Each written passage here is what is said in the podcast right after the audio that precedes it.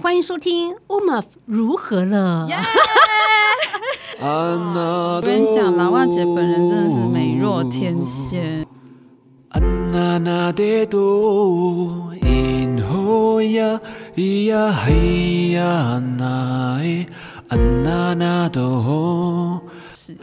刚跟老花姐聊，就聊到我们前阵子都有在，本来有在准备要考足语的认证，某一个级数，嗯，但就没准备嘛。那其实后来结果是没过，我先讲没过，但是我是我的那个口，哎、欸、什么，我的写字、写作跟听写都没有问题，都过，都有过那个及格的分。我是口说太烂，嗯，哦，那我就知道这是我的硬伤，就是。要口说主义对我来讲是一个困难。那那个不知道老外姐姐之前准备的时候，哎、欸，我觉得我还蛮佩服你的、欸，至少你有去考。你知道我报了，我居然没去考，我就 直接落跑。对，因为不是因为我就是觉得我应该考不上，就是跟你一样，这最大的困难是那个奖。嗯，因为我考过中级，其实中级其实就要看图说故事，然后听说中高级是有情境的。对，然后我看到我们部落里面。好，就还有我的朋友里面，他们很厉害的，他们都说他们考了好几次都没有上，嗯、所以他们一直鼓励我说：“你就先去考看看呐、啊，你就知道题型怎样了。”这样。对对对对，可是我就想说，哦，真的那个分数太难看，毕竟你知道吗？还是会有一些包袱，比如说、哦、啊，老瓦国庆怎么考个二十分之类的这样。嗯我就想说，好，那我再准备个一两年再去好了。所以今年我我今年我还没报名啦，但是哎、欸，其实赶快报，好像到十月初哈，好像十月七号，对，嗯，好了，就是大家有兴趣检视一下自己主语目前的考试能力，都可以去看看。对，那今天真的，然后简难得来我们节目，是真的也想听听你的故事了，听听你是怎么就进入这个非常专业的这个媒体的领域，这样。哦、我开始是怎么样的契机？我我很我很高兴，因为我真的。呃，很开心，就是说可以跟我年纪小很多很多的主持人一起来聊天。对，因为呃，大部分都是我们这个世代比较呃，就是有听说过或者有看过我以前在新闻台的样子。嗯、那可能再小一点的，就可能就对我就没有印象。那其实也不是说什么多厉害。那我觉得就是好像冥冥中就会有一些。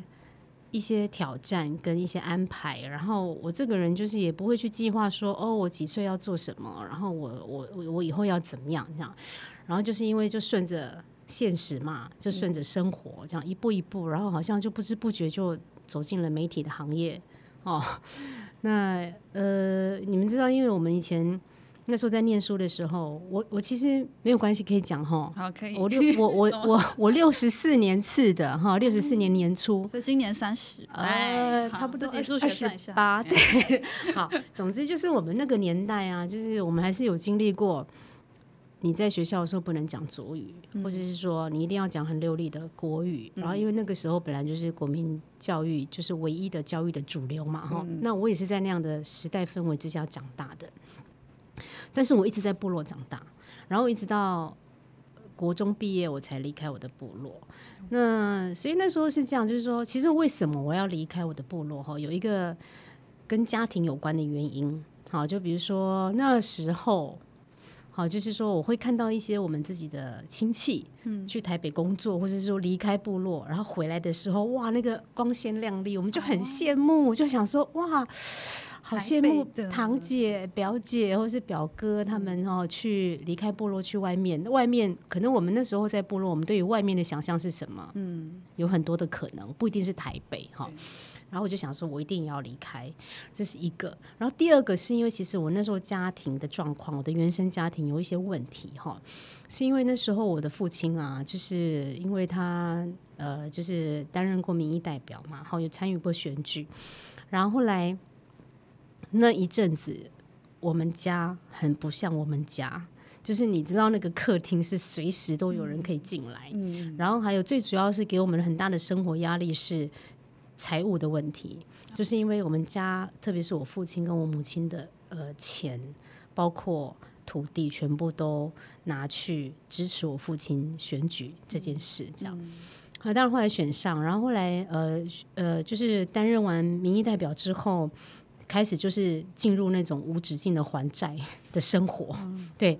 那当然，我们小孩子不用去承担这些财务的压力，但是因为爸爸妈妈在经济上面的压力会影响到我们，我们会感受到。嗯、那比如说像我妈妈那时候就要一直工作，嗯、早出晚归。我妈妈那时候是当游览车小姐，她凌晨四点钟就要出门，然后有时候晚上八九点、十一二点才回来。嗯、那有的时候一出去就是三五天才回来。那 那妈妈的工作很忙碌，然后几乎也很少看到妈妈在家。嗯、然后我们家里就是我爸爸。跟我们，然后我爸爸当然就是会盯我们的功课这样。嗯、然后那时候呢，因为真的父母亲的那个财务压力大到说常常会吵架，你们知道吗？在部落里面，真的很多人会为了钱的事情吵架，因为父母亲常吵架，然后就会影响到我们这样，嗯、不至于是会呃。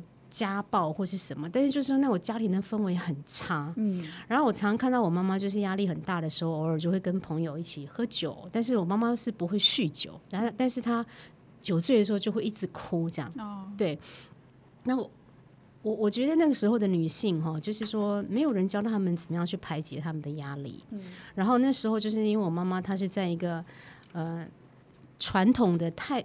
传统的泰雅族社会对女孩子那种期待，加上现代的女性，好，她必须要承受的那个压力，她接受到那种双重压力，所以也没有人教她怎么排解，然后她的她的丈夫又不会去适度的安慰她或是什么，所以很多时候她都自己承受。那承受的方式是什么？就比如说，就是喝点小酒啊，然后就会一直哭这样。我觉得那个压力让我觉得有点喘不过气，然后再加上因为我爸妈真的太忙。所以我们家的小孩就是我是老大，然后我下面有有妹妹，然后其实我就好好帮助照顾我妹妹。我就那时候我们妹妹有差很多岁吗？呃呃，一个妹一个妹一个小我三岁，一个小我五岁。然后可是因为我就要，比如说他们回来的时候，或是我们一起下课的时候，我们都我要。煮东西给他们吃，嗯，然后我要检查他们的功课，然后那个最小的妹妹我还要帮她洗澡什么的，嗯，然后就全部都弄好之后，我爸爸妈妈才回到家。其实我那时候就是在这种情况之下，我很想逃，嗯，我很想逃离部落，然后，所以我那时候就是国中毕业之后有个机会可以到台北，就是我们那时候的联考嘛，嗯，对，然后我就想说，我不管怎么样，我就是一定要填。非新竹 对新竹市以新竹县市以外的学校，然后我就我就到了台北读书了，这样。所以这是那个原生家庭给我的一些影响，这是第一个，就我离开部落的原因。嗯。然后后来我到台北念书之后，我才发现说其实不是那么简单。哈。然后那时候我到台北念书没有多久的时候，我爸爸就跟我妈妈就是感情上面有很大很大的变化。后来我爸爸就。叛逃，对，他就离开了我们，他就到国外去，嗯、一去就是去了十几年这样。嗯、然后那时候我到台北念书，我当然也不顺利啊。我一开始是念台北商专，然后你我的那个。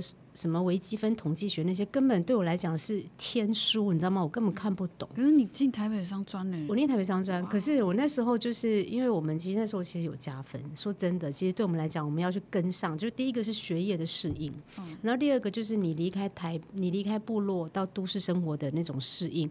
那好在是那时候我到台北念书的时候。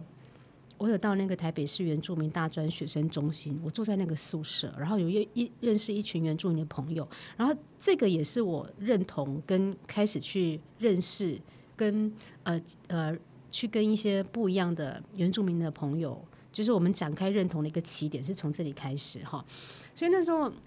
到台北的时候，就是因为，然后后来你刚刚讲台，你考上台北商专，对，考上了。然后呢，其实我根本没有念完，因为我念不下去，有很多的适应的问题。嗯，所以我那时候，嗯，大概念到二年级的时候，我就辍学。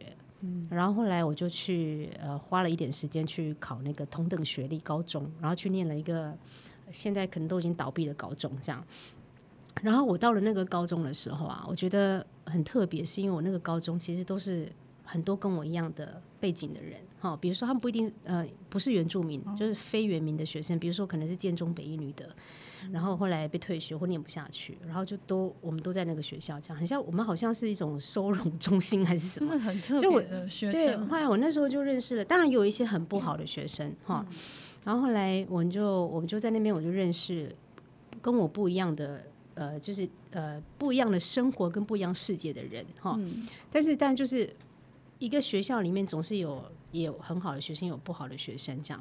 那我我还好，就我认识一个老师，好，那个老师就是一直就是对我们这种，就比如说啊，可能从好学校下来，可能因为一些适应的问题，没有办法在原来的学校好好念书的孩子，他给我们很大的空间，然后包容，然后下课之后还会特别呃，就是辅导我们这样。然后我那时候因为这样，所以我才就是考上了大学，对，我才顺利考上大学。那那我先讲，后来我是念。台湾艺术学院嘛，广电系这样。嗯、其实那时候也是因为我爸爸不是离开嘛，然后我妈妈她就要还债，就是我爸爸离开之后，他留下了很多的债务给我妈妈，那我妈妈还是要去面对啊。所以那时候我妈妈就有跟我讲，她说：“ 你要念大学，第一个你一定要念公立的，因为我实在没有钱公立念私立的。”好，所以那时候就拼嘛，然后念台艺大也是因为，其实台艺大那个时候的台艺大，它是台湾艺术学院，它还不是大学，所以它是从五专升到学院，所以其实大家对于台艺大还不是那么熟悉，对它的印象还是停留在国立艺专。哦，是哦，对，所以那时候的，所以我那时候其实也蛮幸运的，就是我你去念台艺大的时候，呃，竞争的人可能没有那么多，因为大家对他的印象是停留在专科，你知道。其实我那时候念台艺大，甚至已经毕业了。我每次讲到台艺大的时候，人家都会说：“哦，国立艺专哦。”这样 对很多人的印象。没有，我我我们都是记台艺大的啦。对，那时候因为我上好像第一届还是第二届的学院生，好、哦，那时候我念广电系，然后因为那时候分数其实也没有很好嘛，然后就怎么填填填，最后一个公立可以填的学校 大概就是台艺大，后来就填到台艺大。嗯、那我其实原先是。因为我刚不是有讲我的，我跟很多原住民学生一样，我的数学什么理科都不好，那我数学还零分这样。我那时候就，但是我 但是我的我对历史、我对英文、对语文，我好像还蛮有兴趣的。然后好像也在考试的过程当中，好像也比较有一点成就感。所以我那时候本来是想要念外文系，可是呢，我填不上公立学校的外文系。好，所以后来我就想，好吧，那就填广电系这样。然后。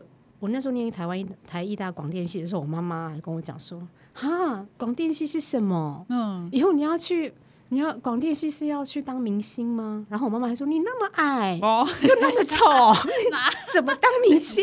这样，妈妈是否有点严格？我们的妈妈都这样，这样。然后后来 anyway 我就去念了嘛，然后就念了，就是就是就念广播电视嘛。然后我那时候真的也是非常的幸运，是因为台湾的有线电视其实。我去念台艺大广电系的时候，台湾的有线电视其实刚刚开放不久。嗯，就以前哈，以前的电视台只有三台，然后台湾的有线电视开放是民国八十三、八十四年左右。哦，就等于说我们这一群人，好，我们念完广电系之后呢，我其实我们出去，我们面对的是电视台百家争鸣的情况，有线电视最蓬勃发展的年代。嗯。所以我那是在这样的机缘之下，我其实还没有毕业，我就进电视台里面工作。那时候我我去环球，你们都这些电视台都已经不见了，什么传讯、广播电台、环球这些实习。嗯，然后实习完之后就，你毕业之后无缝接轨嘛，然后你就进到电视台里面工作，这样。然后你知道那时候我们念台艺大广电系很好玩，因为我们的学校学长姐他们都是。就是都是念这个行业，有念电影啊，念电视，还有人在剧场工作，还有在电视台打工这样。然后因为那时候寒暑假的时候，学长姐就会说：“哎，学弟妹要不要来片场实习，来打打工？”这样，我们还去当过临时演员。就是你知道，因为就是 那个时候的产业真的很蓬勃，蓬勃到你你不用担心你没有工作，只要你愿意做。所以我是在那样的时代之下，我就进到电视台里面工作。然后我那时候也真的是幸运，就是因为台湾历经了就是呃就是非常精彩的社会运动之后，就舆论就是言论自由就言论就有言论自由，然后电视台就百家争鸣，这样在电视台什么都可以谈。当然，电视台还有包括整个台湾也会做一些嗯反省啊，比如说可能以前都是以国语教育。就是这种汉民族思想的文化节目内容，好像慢慢都会被一些被翻转。所以我那时候进电视台的时候，电视台有台语新闻，然后当然也有原住民的节目。哦，是哦，对。然后那时候开始在就是主流电视台里面，对对。然后那时候就，所以就是我在这样的机会之下，我就进到电视台里面。我所以我就我我觉得那时候我真的非常非常的幸运，然后也很幸福，就是。就一个电视工作者来讲，我觉得我是生在一个最好的年代，机会最多，也是一个最好的年代。当然也有很多的挑战了，这个挑战就。嗯，就是每每一个人在职场上面都有辛苦嘛，嗯，大概就是这个过程啊，嗯，对啊，所以我觉得也是因为你有这样的条件跟专业，才能抓住那个机会啊。呃，我跟你讲，我那时候其实我那时候当年念大三大四的时候，我有一个老师，他是公共电视的，然后那时候他有在培训原住民的记者。然后那时候，因为他知道我是原住民，因为我在学校的作业啊，你知道我们在大学交作业的时候，我们其实都会我们的那个题材都是跟我们的生活经验有关系嘛，嗯，所以我就会写一些我部落的事情、我家人的事情，这样后来老师才知道说，哦，你是原住民哦，这样。然后我那个老师就跟我讲说，哎，刚好现在公共电视有在培训原住民的记者，你要不要来试试看？这样。可是因为我我不是有讲，那是必须要打工，嗯，因为我知道我去上这样的培训课，我就没有我就没办法工作，嗯，然后我也没有办法放下我打工那个工作，然后所以那时候就就没有去公共电视的培训，然后就这样一直打工，然后一直就进电视台里面工作，哦，对，然后大概就是这个过程啦。其实你说，因为就是身边遇到很多。很多在这个领域里面很专业的人，那你进来之后你，你你会想说，你不能差他们太多，就是要拼。对，就是说，嗯、呃，就算就算工作机会很多，但是因为我们还是要努力一点，就是你你看到你的同才都很强，你就你就会不容许自己变成跟他们差太多的人，所以就要很努力，很努力这样。嗯，对，嗯，那这样，然后接着就在。电视、嗯，我就在电视台工作，就在主播。对，其实那时候是你本来有就想说会变主播，没有啊。我其实一开始，我跟你讲，我一开始是在那个东森电视台工作。嗯、我其实一开始是在东森的，呃，因为我那时候还没有毕业的时候，我就在东森电视台又有台。然后身高方面很适合 做儿童节目嘛？对，就是什么姐姐的那一种，这样。你刚才不会有在那个？没有，没有，没有。但是因为其实我有去试镜过。就我去那个那种就是制作公司，我找我去试镜这样。你差一点是我差我差我差点是拉拉姐姐或是之类的这样。现现在已经是拉拉伊娜。对，不过那时候就那时候就因为不过就是我也很谢谢，就是那时候后来就没有去，后来就没有去，然后。然后就去那个幼幼台当新闻的公关，然后就是专门在写稿子，然后写稿子告诉记者说：“哦，我们有什么节目哦，有什么好看的节目，请大家锁定的这种，这叫做媒体公关。那时候的媒体公关其实很单纯，就是发一些公关稿给一些报社的记者或其他的对这个节目有兴趣的人，这样。嗯，所以去做等于是做对外的沟通的一个工作。然后后来是东森新闻部。他们每一年的七月份，那个时候的我们啦，哈，每一年的七月份都会招考记者，嗯、所以那时候呢，招考的对象第一个就是公司内部的人，比如说你想要对记者工作有兴趣的人，公司内部人其实是可以去报名的。然后第二个就是对外，然后我那时候就是用公司呃对内的这个招考系统进到东森新闻部，然后那时候就进到东森，然后我那时候进到东森的时候就是跑一些，就是比如说。呃，跟原民有关的，嗯，好，然后因可是那时候对跟原民有关的议题其实很冷门，嗯，那时候真的非常的冷门。你要想那时候才还不到民国九十年呢，就非常冷门，所以就是也不会常常有机会做原住民的新闻，所以我们就去跑动物园，对，跑动物园啦，哎，那时候那时候什么什么林旺、呃、什么林旺啦，原呃什么呃猫熊啊的新闻价值都还高于原名。哎，这个这个是一个很好的要思考的点。对，那时候哈，所以那时候就常常去跑跑动物园啊，然后然后就是一些比较花，就是就是那种不是那种主流的新闻，不是对，就是不是那种社会大众可能会觉得哎很有兴趣的新闻，但是就是一些有趣的生活新闻跟消费新闻这样。嗯所以那时候去啊，因为那时候刚好我真的是那时候动物园的事情也真的很多哦，哦，一下子哪一只动物死掉，然后哪一些动物又这样，然后哪一个国家要送台湾什么动物这样，所以我就三不五时去动物园连线 哦，SNG 连线这样对，然后呢，因为在连线的时候，因为你知道各家新闻台他们要找记者啊，其实大概就是看看你的在其他台的表现，因为每一家电视台的新闻。新闻台它都有一个电视墙，然后那个电视墙就有十几十几台电视，然后可能东森新闻什么一大的 TVBS 非凡都是什么三立什么年代什么哈，然后都会看，然后大家在连线同一条新闻的时候，大家在连线的时候，各台的主管都会看谁连得好，所以其实我那时候可能可能啦，我自己在想，可能是因为这样子的关系，然后好。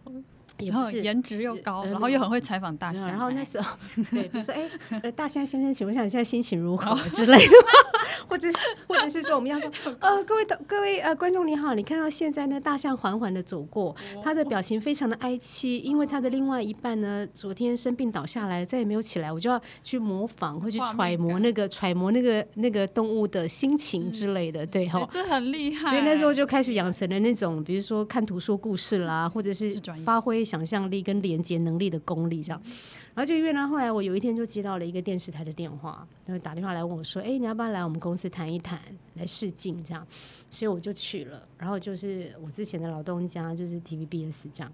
然后后来也是从跑新闻开始啊，然后后来从播那个兼任主播，然后就是再到专任主播这样。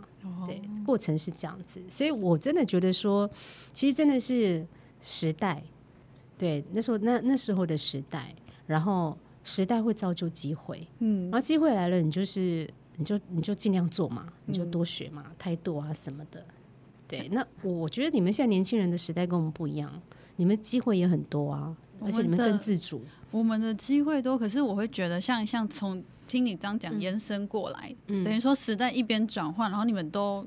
要要在最风口浪尖上学到新的东西，像像你们现在开始弄新媒体，对啊，像新媒体这一块怎么？其实我跟你讲，我都会，我都会，我都会觉得说，像我们这个大概六年级中段班前后的，就是嗯，媒体人呐，其实蛮辛苦的，因为其实那时候我们在念书的时候，其实我们还没有，我们大概是在高中或者是上大学一二年级的时候才开始开始接触电脑。跟网络，所以我们其实我们我们的原生教育跟我们呃呃，就是获取资讯的内容，其实还是来自于资本。嗯，那后来才变网络嘛。嗯，然后后来我们到了电视台的时候，大概做了十年八年的时候，我们就有一个第一个最大的冲击就是网络，嗯、所有的新媒体慢慢的兴起，所以我们又从电视的思考要必须过渡到。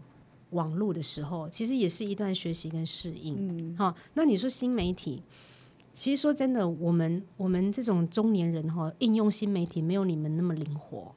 哦，然后你们的语汇，嗯，然后你们的那个文本，可能都更活泼，还有换话题的，对对对，那我们就会跟不上。那我们，但是就是说，做只要是做内容的东西，其实它有一个基本的架构。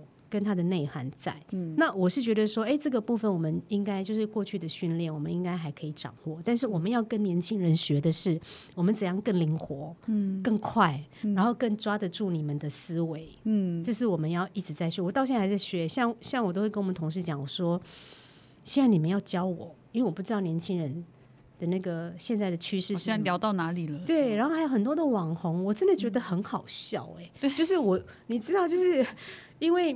我们同事有时候在跟我开会的时候，我们有时候私底下就会很搞笑，嗯，但是你要我拿到麦克风的时候，我就做不来，嗯、我不知道为什么，就是没有办法转换。但私下搞笑可以、嗯、哦，可能我自己觉得很好笑，因为他们可能也觉得嗯不怎么好笑，但是因为你是喇叭姐，所以我们只好配合的笑一下，这样我也不晓得。会吗？哎，对，就是我就觉得现在年轻人怎么那么有梗，嗯，就是说看到一些新闻议题，你们都会转换成很好笑的。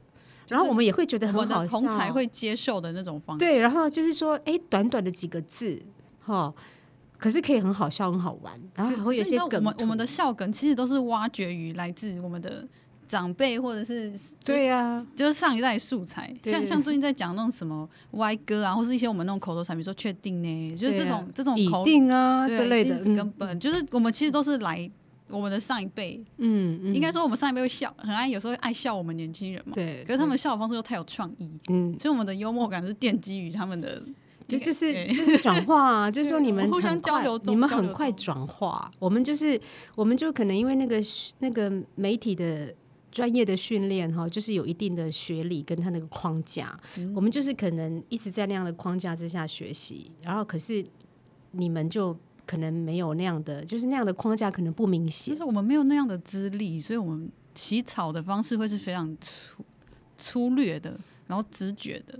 因为真的，我我我我回馈姐一个，嗯、就是像我刚开始要做 podcast，我就想说，啊，听起来这是一个可能是媒体人会在弄的东西。嗯、就后来我打开几个频道，我听没有呢，那么多乱讲话。嗯、然 后我想说，哎、嗯，他们乱讲都可以，那那我来试着也用自己的方式讲看看。嗯，可是我还是让我会参考，就是比较呃专业或比较完整的那种架构的节目，啊、就是说好像这个东西是。他如果有的话，会帮助观众比较快，听众比较快进入。嗯嗯、可是，可是有些很多人听自媒体或听新媒体，他就是喜欢那种比较不按牌理出牌，或比较、啊、比较不传统的东西。嗯嗯、所以我还在拿捏。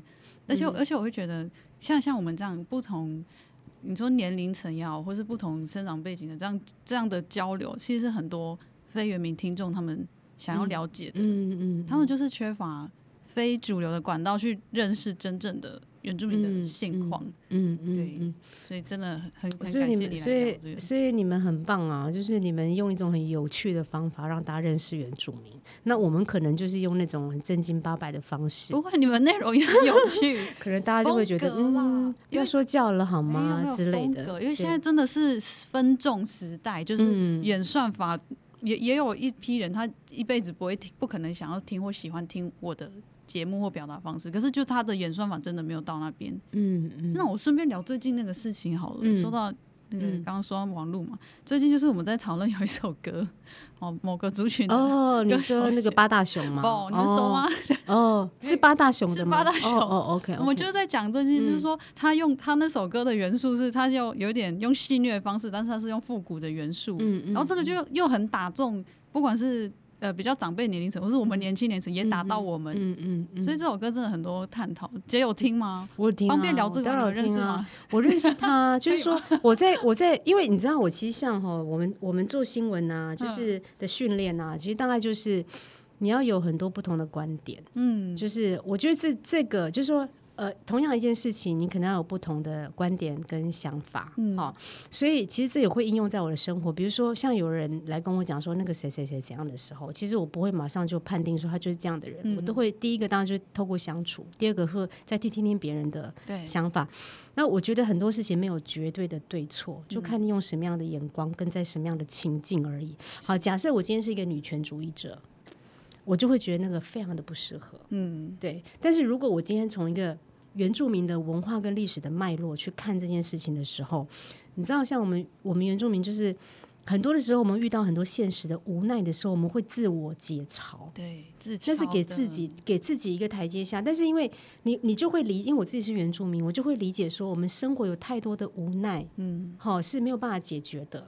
那那个无奈也不是来自于我个人不努力，嗯，或是跟整个社会、跟整个历史嗯结构跟脉络有关系。嗯跟整个社会的情境的变化有关系，所以当你从这个角度去理解他创作这首歌的背后的心情的时候，你就会觉得你会去比较包容看待这件事情。嗯，对，所以我也是这样子啊。对，但是我不会唱啦，就是 我，因为第一个是说不方便咯。呃，第一个是说我我也不会唱歌，然后第二个是说，你知道这你知道这首就好像我拉外国进去唱歪歌，怎人家也不会觉得很好笑，你知道吗？就有一些歪歌，就是那那些人唱才会好，才会有感觉、有 feel、有共鸣。但如果我们去唱，就会很怪，可能会很学术。对，就也不是很学术，会觉得说 学术我唱就就感觉好像你是刻意来跟我。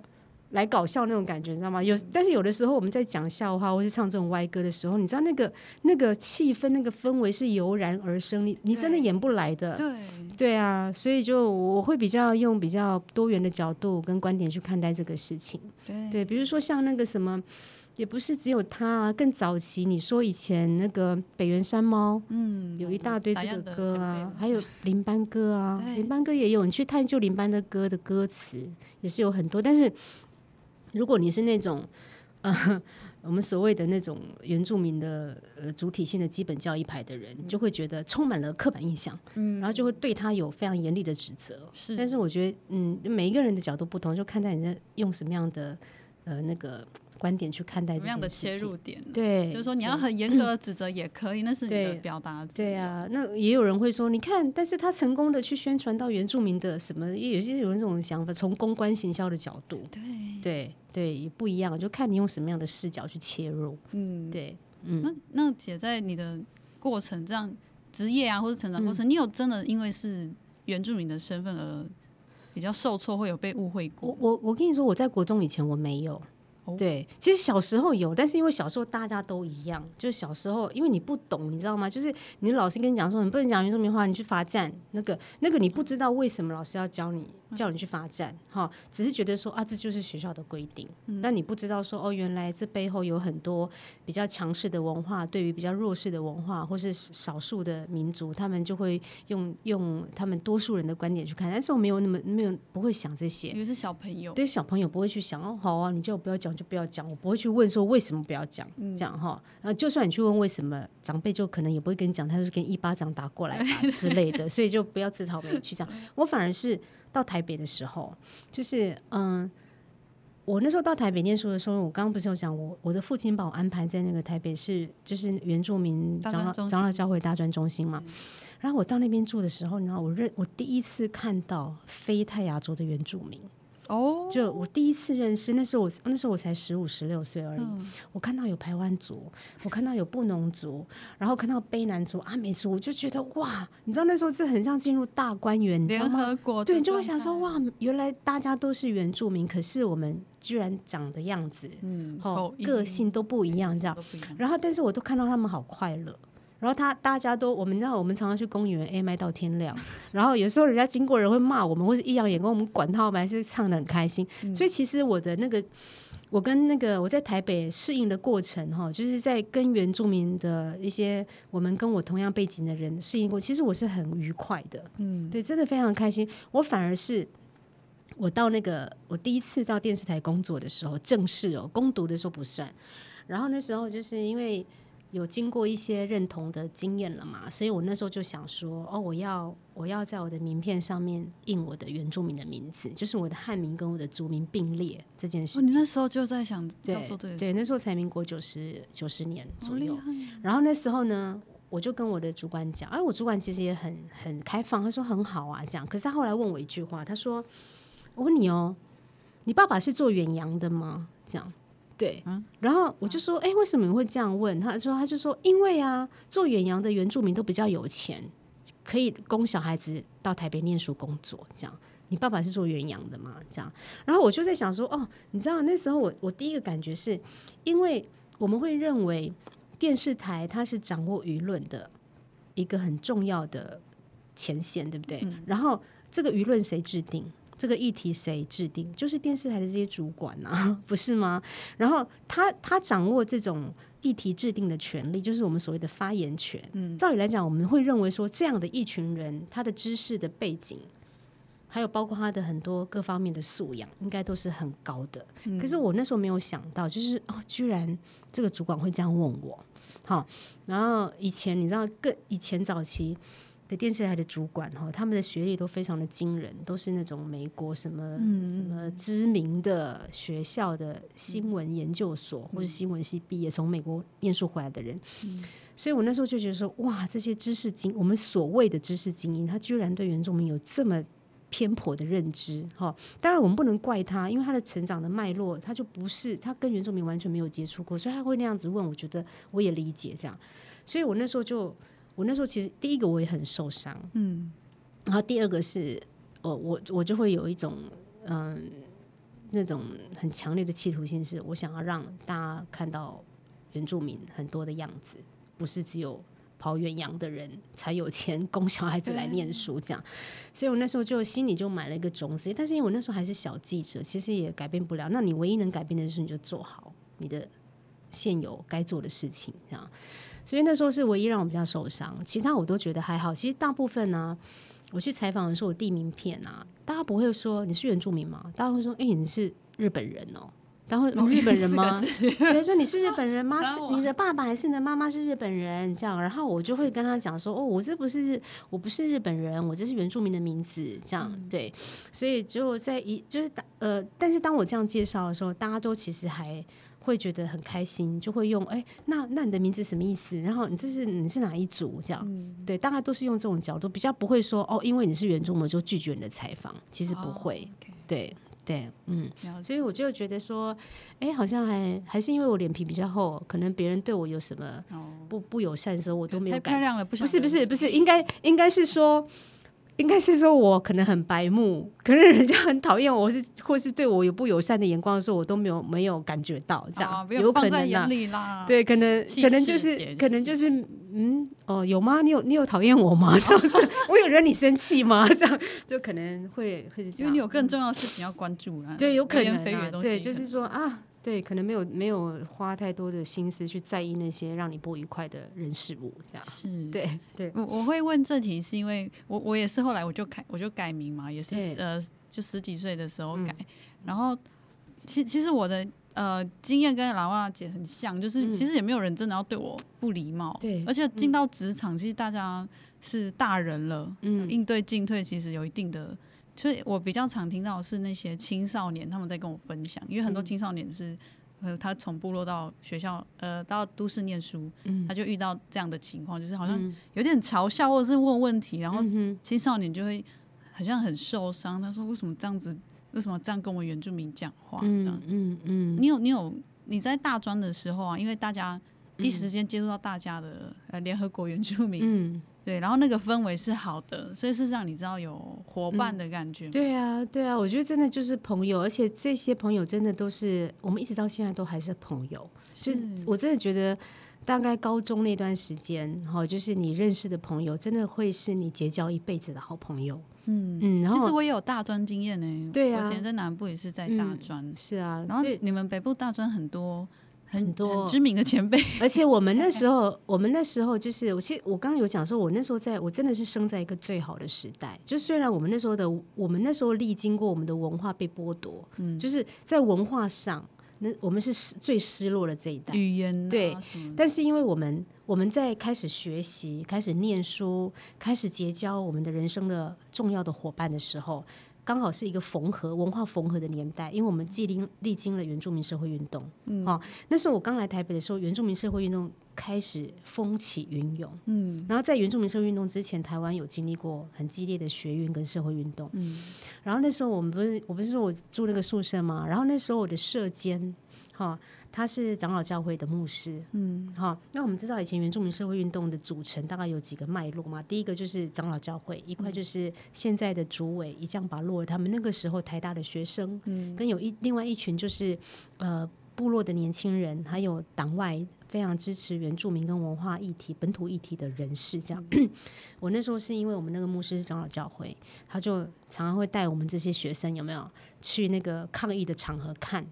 说哦，现在正在进行什么这样，然后有时候会有一些读书会跟讨论，嗯，所以其实我那时候是很震惊，我心想说，哇，你知道我第一次哈，在那个那时候还叫做那个总统府前面那个大道，以前不叫凯达格兰大道，以前可能叫什么路吧，哈，那以前叫什么都忘记了，忘记了耶。对，后来那时候去的时候，第一次我看到所有的族人朋友集结在那个。在那个总统府前面的时候，我那时候我就我我不知道为什么，其实我们也小时候说真的也没有很没有说没有说很有钱，但也没有说很穷困。然后可是呢，你就看到大家集结在团结的时候，你知道你不知道为什么你会你心里面的悸动，你会油然而生，然后你会掉眼泪，然后大家都掉眼泪。所以我那时候一直在不明白，就是说为什么我那时候会这么感动，为什么我会哭。所以我都会跟年轻人讲说，真的去珍惜每一次你的感动，然后去找到让你感动的原因，然后紧紧的抓住它。嗯，对。所以我那时候就是因为这样，我就开始去思考原住民这个身份。所以那时候我大学一毕业的时候，原住民身份法通过，呃，没有多久我就去改名字。诶，原住民身份法什么时候通过的？反正就是因为我有经历了那个。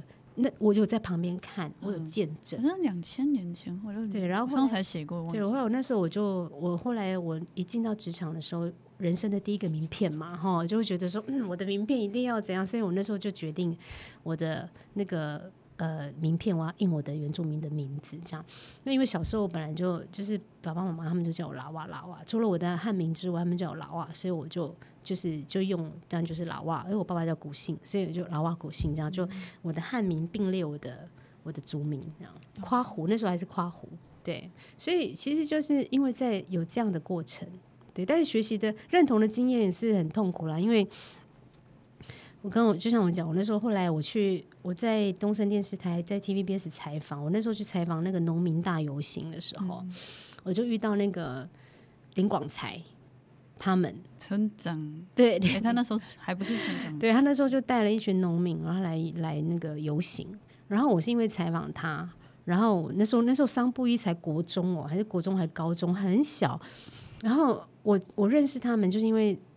采访，然后我就开始去学，才去理解原住民的议题，这样。然后我那时候在嗯、呃、TVBS 的时候，我去采访 Sakino，好，Sakino 那时候他在他回回乡去做森林警察，然后去采访他，然后也才认识原住民的议题跟原住民的现在整个呃发展的样貌。我是讲样貌，是因为真的中间有太多，是因为我们自己没有参与，我们其实真的没办法。不是只有你透过一两次的采访就可以说你完全了解这样，还有包括我去采访马彼得校长，就是不能、哦、不能呃那个原生的那个校长，那时候他在东埔国小弄合唱团，好，然后我也去采访那个就是呃替代一男去司马库斯教英文，那时候部落还都是讲那时候原乡的偏偏乡的教育，还有我也去采访那个。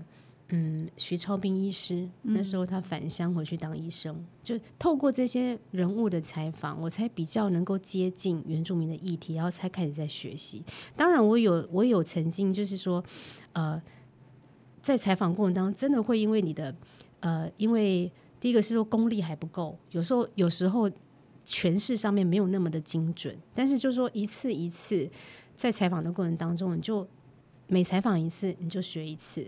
就像我今天上的节目，我就知道说，哎、欸，年轻人可能他们做 podcast 的想法跟我们就不一样，这样。哦。对啊，所以就是就是这样来的。当然，当然，我现在讲的是好的，但有一些让我很受伤的，比如说谈恋爱的啦、哦、失恋的、啊，然后可能会后悔也会有啦，也是有啦。会后悔要开麦。对，但是现在因为现 在因为现在就是对啊，就对，所以所以我都会跟年轻人讲说没有关系，就是其实就是嗯，有时候就是。你因为上了大学，你就多去尝试，对，多去尝试，然后你就会比较知道说将来的选择的依据是什么。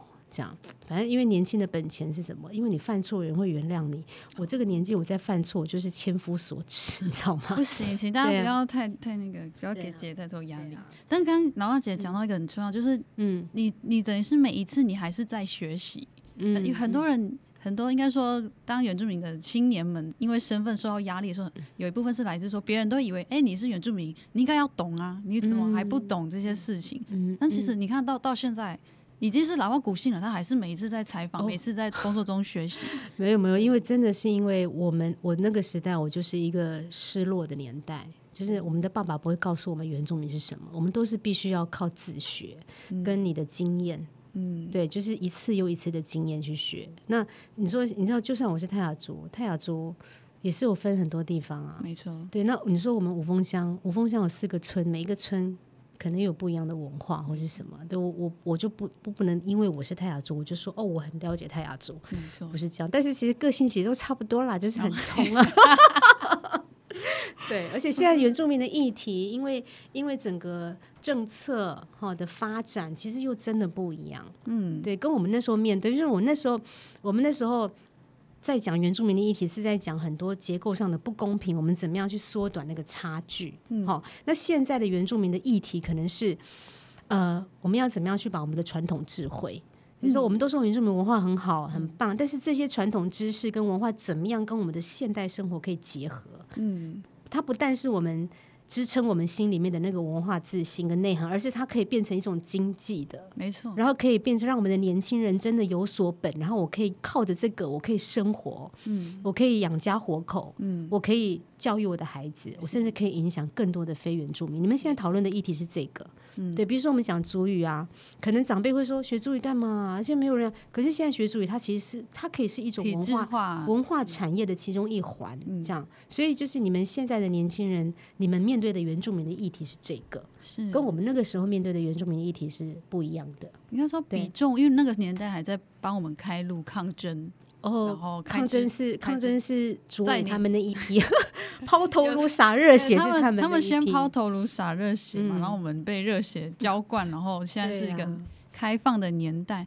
但我也想，我最后一段是想要问姐说，就像你刚刚讲的，我们现在接触议题真的很多，嗯，太多，像任何议题。我们都要尝试去加入原住民的观点或处境嘛。嗯哼。那你怎么看？像这样舆论摆也是摆放争鸣的年代，嗯、你怎么？嗯、你通常怎么去做一个判断？在这些各种风向，嗯、我我讲几个，比如说今年刚开刚刚去讨论过的就是身份法这一个嘛。嗯。嗯，那你刚刚也提到原住民传统知识中心，这也是原民会近年在做的。嗯。嗯，然后还有你说主语或是这个政策的主流化、体制化，你怎么去？去看当中的方，通常你的你的那个判准是什么？我的判准是什么？对啊，呃，应该是说我自己会，就是我那个选，应该是说选择的依据啦。嗯，对，因为其实这个议题很大，其实我们也很难，很大。对，就是说，嗯、呃，但是有一些东西你，你我觉得是一定要去做的，就是比如说，我们你你去看往后二十年。嗯，就是说，即使我现在做这件事情，二十年之后，它可能会有什么样的变化？比如说，像你看嘛，像以前的前辈们，嗯，他们在冲撞的时候，他也他知道说，二十年后我们的孩子们会很骄傲的说：“我、哦、是原住民，我恢复我的名字。”嗯，那我也同样的，我也会希望说，这件事情二十年后，我的孩子当他去讲到原住民打猎的时候，嗯，他会把这个打猎的精神应用在他的职场。跟他的生活上面，这样，嗯、所以我觉得就是我会在每个议题啊，我会去，就是我会比较重视在说，他跟我的现代、跟我的生活、现在的生活，跟接下来我十年、二十年我小孩的生活有没有很、有没有很、有没有关联？嗯，对。那当然，现在很多年轻人还是会，就是我我相信现在社会上还是有很多人去，呃，对原住民有很多刻板的印象，或者是说很。就是比较从一个呃不友善的观点去去理解原住民，但是说真的，我会觉得说我们不要去放大，不要让这些别人，就是我讲的就是说，你不要把别人的错误拿来惩罚自己。嗯，他的不友善那是他的事情。嗯，对，如果你要因为他的不友善而影响到自己该做的事情，那真的就是惩罚你自己。对，我觉得有一些东西，有一些对于一些大主流社会或是一些社会上的一些对原住民不友善的观点，我不认为那是大多数。对，就是说那那就是看就是个案，某些没水准的一些人。对，就是不用去随他起舞，也不要更不要因为他去影响你自己的中心思想。对，比如像我先生啊，他前一阵子在某一个很有名的国立大学在上课的时候，好，EMBA。好，在上课的时候，就有一个老师，企业管理的专家老师，就在那边叫同学思考一个问题。他说：“我不懂为什么政府现在，哈，就是我们我们有去拿政府标案的人，我们一定要禁用多少比例的原住民？然后为什么要呃，就是呃，如果不禁用原住民的话，我们就要被罚钱？为什么要这样子？我不懂为什么要又为什么政府要这种措施？这样那。”我我因为我先他，因为我他另一半是原住民嘛，所以他完全可以理解这个议题。然后，但是因为他毕竟人家是长辈，就是老师，他没有去反驳他。后来他回来问我这件事情，然后我就跟他讲说，你要从回到整个脉络去讲这件事，因为也也不是三五分钟就可以讲得完的。嗯、对，那。我就我不会去去在乎说哦，那个长辈那个长辈讲什么，或是那个老师讲。但是如果我有机会，我会去跟他讲。嗯，我还我已经话术都跟我先生讲了。我说，你下次遇到他的时候，你就这样跟他说。交战手册 对，对，就是说，呃，就是年轻人不要去在意这些一些对你的不友善的眼光。然后我觉得你要想，你要想说，这些不友友善的眼光其实是是一个关照，关照你自己。关照你自己的呃一些对一些事情的看法。然后，如果有机会就去解释。那如果那个解释的过程当中会造成双方关系的对立，我干我觉得就可以避免。就就算了，对啊，不用一定要追求一时的超赢。对啊，对，不用啊，又把自己做好就好了。真的是一个智慧。没有，就是我们就是爱冲动，有时候会后悔。我也是会啊，对啊，我也是会这样。嗯，像比如像我小孩子有时候我会讲说：“妈妈，你知道吗？我们的公民老师啊，他回来啊的时候就一直在那边啊。他说他上公民课的时候啊，他说老师就跟他们解释什么叫弱势主权。好，例如说怎样怎样怎样，包括原住民这样。”然后我我女儿就会觉得说，为什么？为什么原住民是弱势族群？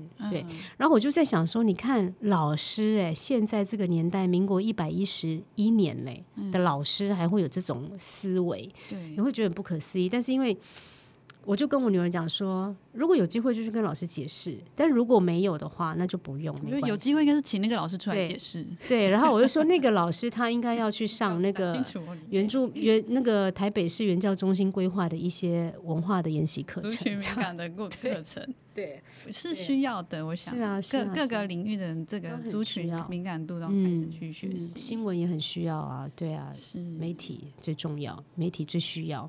所以你看，我们现在其实都在做这些事情。嗯。嗯，其实有一阵子我们的素材，我说我们这些自媒体路人，我们的素材就是看主流媒体出什么包，嗯，我们就就会讨论它，对对，是去讨论它，不是说特定。对我而言，我通我不是说特定要攻击这个这个台，或是这位主播或这个主持人，主要是这件事情，希望民众理解说，哎，为什么原住民会不舒服？嗯，对，我我跟你讲，我也曾经犯过错，因为。我曾经我在我之前在一家电视台工作的时候啊，就是我去采访一个同志的议题。哦，oh. 对，当然我对他们就是说我我们没有在新闻的字眼上面，我们没有任何的不适当，但是在画面的处理上面，我就曾经犯了一个很严重的错，对，就没有遮，没有马赛克。对，oh. 所以那时候对方就来跟我一直 argue 的时候，我也很很，我也很诚心的跟他道歉。后来之后画面上就在做处理，这样。OK，有在处理就对，就是说，因为因为真的就是会会会犯错，就是我今天会有比较这种不一样的想法，或是比较多元的想法，然后从比较。开放跟包容的角度去看一些事情，像你刚刚举的那个八大熊那个例子，我也是训练来的，嗯，还有加上年纪跟生活经验，嗯，对，不然可能我可能二十年前你问我这个事情，我可能就也会说，哦，这样子真的很怎样 怎样，嗯、对，嗯，对，这是需要需要学习啊，所以真的啦，今我觉得今天这样，因为上次这个、嗯、这今天的这个节目是真的，上次上老花姐他们节目，让他们就。很主动的说，下一次我们再来合作，然后就变成姐姐或哥哥来上我的节目。嗯，然后我觉得像这样的哥姐真的是我们的福音，因为因为对我觉得，虽然你们会觉得啊弟妹这边很活力充沛什么，你们会觉得很可爱，可是我们就是呃，我们犯错或者是我们做对了的时候，不知道谁会肯定我们，或谁会好好的教导我们。嗯，然后有时候这个过程，我们被长辈的一些言语无心有心的戳伤，可能我们就会很。很受伤，觉得啊好孤单，都没有人理解我们，嗯、所以我觉得今天有这样的空间，是一个互相接住的时刻。嗯、而且我真的觉得你们真的很很有很有创意耶，真的真的很有创意。也是要不怕被骂，而且而且我真的觉得你对我好好，你叫我哥姐，应该是姨妈了吧？你 生不出我啦，比方我妈妈也年纪也比你大很多，差不多。如果我如果可能二十一岁结婚，二十二岁结婚，我现在小孩可能。对，二十几岁，然后幸好当年没有那么冲动，对，还好，还有那时候我被分手，啊不然呢？会后了哟，不然我现在可能已经是五五了吧？哎，对，那我告诉你，这样的氛围就真的是我们呃彼此熟悉背景的人就会变成这样，叫叫你一声哥，叫你一声姐，称你一声妹，这样，嗯嗯，啊，真希望大家，我们今天这样的分享也让你看见哦，一个专业。呃，专业的素养出来的人，但是他不要忘记再继续学习跟保持一个温度。对呀、啊。好，最后蓝外姐姐，我们要呃什么？干嘛啊？嗯？回去我回去捡什么东西？哦，要介绍那节目。对，最后啊，邀请对，最后请姐来分享下一个必要的资讯，我们大家可以继续知道。好。就大家一定要在每个礼拜一或是礼拜五的时候啊，去呃，从不管是 Apple Podcast 或者是原语会的这个粉丝专业哈，原住民族语言研究发展基金会有一个就是在介绍族语如何应用在各个领域的一个很棒的节目。就族语它不是只是一个口号，我们应该把它应用在我们的生活上哈，不是说你在生活上时时刻刻说族语，而是你具备这个族语的能力，在你的职场上面。